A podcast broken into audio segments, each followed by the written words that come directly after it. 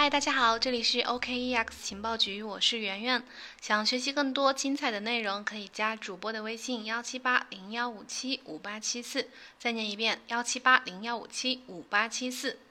今天我们的话题呢，聚焦到比特币矿业，主角呢是比特币矿工这个群体。最近的天气预报当中呢，西南地区，尤其是四川，二十一号到二十三号还有强降雨，局部地区呢还将出现暴雨，持续不断的降雨呢，让西南地区丰水期的水量过于丰富。云南昭通、四川阿坝、眉山等等这些地区呢，都连续遭遇暴雨的袭击，甚至引发了洪涝和山区的塌方。关注汛情的呢，其实不仅仅是我们这些普罗大众，还有比特币的爱好者，特别是比特币矿工。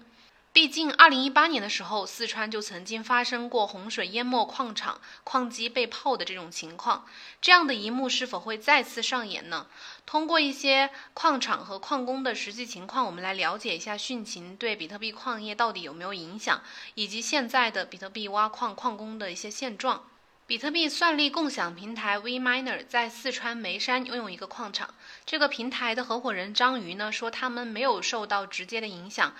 因为他们在选址的时候就想到了这个水情的问题。矿场避开了低洼的河道空地，然后强降水没有波及到矿场的运维。位于云南昭通的奇妙矿场的创始人薄荷也表示，并没有受到暴雨汛情的影响，选了一个好位置，同样也是他们的护身符。谨慎选择建厂的地址，可以避免矿场在物理空间上的这个运维的风险。但是有一些非自然的因素呢，还是成了今年比特币挖矿行业的一个新的负担压力。比如这个就是这个疫情影响之下的经济环境和矿机厂商的一些内部纠纷。疫情呢会让新矿工和资金入场的速度放缓，然后这个矿机厂商之间的内部纠纷呢会直接影响到矿机的出货量和质量。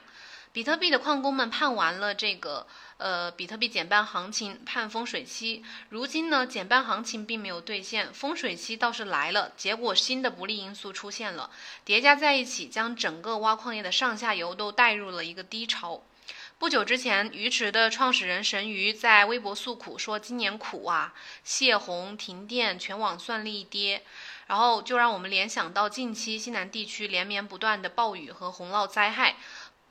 不免让一些比特币的爱好者、支持者会为这些处在风水期的矿场感到担忧。由于比特币挖矿呢需要大量的电力以及水资源，靠近水电站的江河沿岸呢就成了比特币矿场比较受欢迎和比较呃有经济价值的一个选址条件。但是当这个降雨量过大，引发洪涝灾害的时候，这些建在水边的矿场呢就很容易成为一个呃被洪水冲击的地方。二零一八年六月，四川的部分地区，呃，遭遇了连续的暴雨袭击，引发了洪灾。由于四川阿坝等地区是加密货币矿场的一个集中地，当时就造成了部分的矿场被淹，矿机泡在了洪水里。呃，矿场的运维人员清洗矿机之后，呃，晒那些图片发到这个呃网上，然后传遍了整个币圈。当时的这个当年的六月二十四号，全网算力明显下滑，短期之内全网的算力直接下降了百分之三十。业内当时就呃曾经推测说，这和当时的这个洪水爆发有关。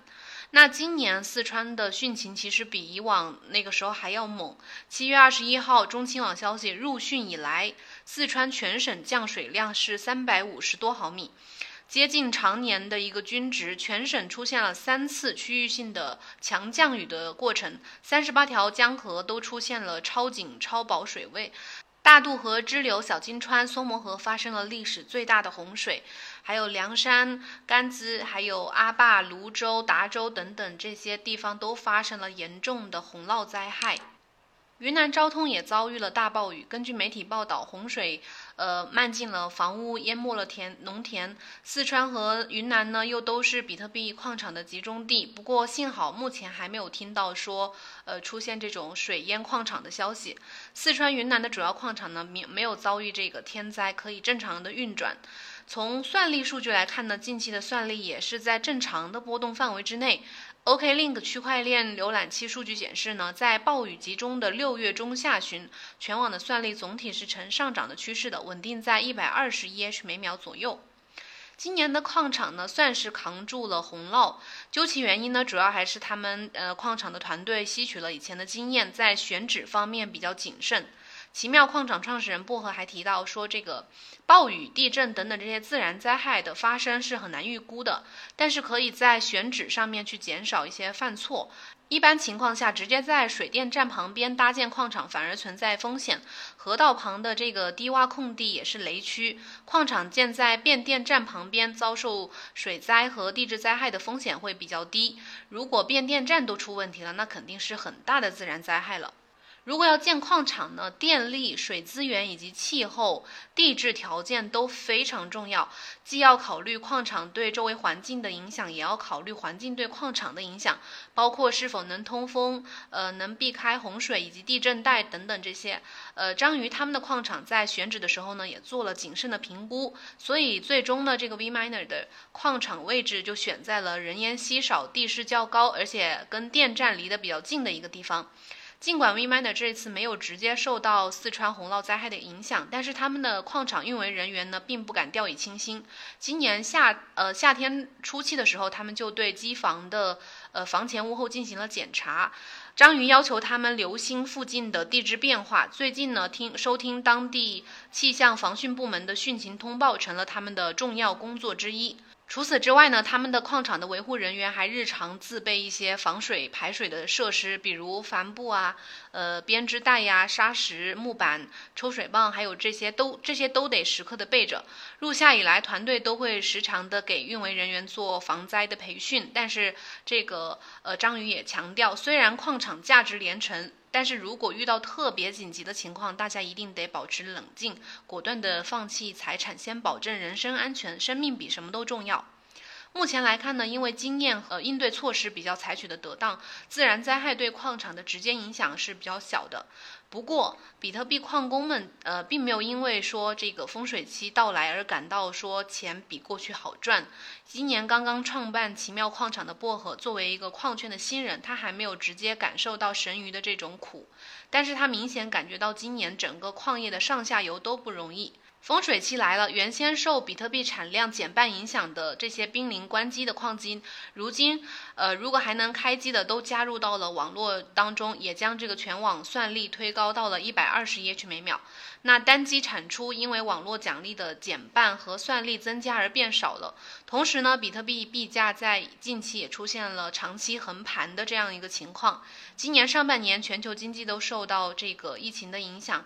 在这个背景之下呢，想要投入到矿比特币矿业的这些新资金和这些准矿工们，态度也都从去年年底的热情高涨，呃，转变成了持续的观望的这样一个状态。疫情对比特币挖矿业的直接影响是矿机生产商的产能下降。今年二月份，比特大陆、迦南云智、比特威这些知名的头部的矿机生产商，当时就宣布要推迟矿机的生产、发货还有售后这些时间。风水期到来之后呢，这些厂商才逐渐的开工。好不容易盼来开工，比特币矿机市场的份额较大的比特大陆又出现了内斗。在这个期间呢，有矿场反馈，他们收到的矿机出现了运行呃不正常的情况。作为比特币矿工的一个挖掘的非常重要的掘金工具，矿机的产量和质量都出现问题的时候呢，无形中就给矿工们带来了一个无米之炊的这样一个麻烦。根据这些矿场主们他们的反应呢，总之就是他们用防灾防震的技术性举措躲过了自然的灾害，但是没有躲过行业上下游的不景气。今年的矿工呢，依旧还是很苦的。你身边的比特币矿工还好吗？可以在节目下面留言和我交流，说说有什么故事。好了，今天的节目就到这里，感谢收听，我们明天再见，拜拜。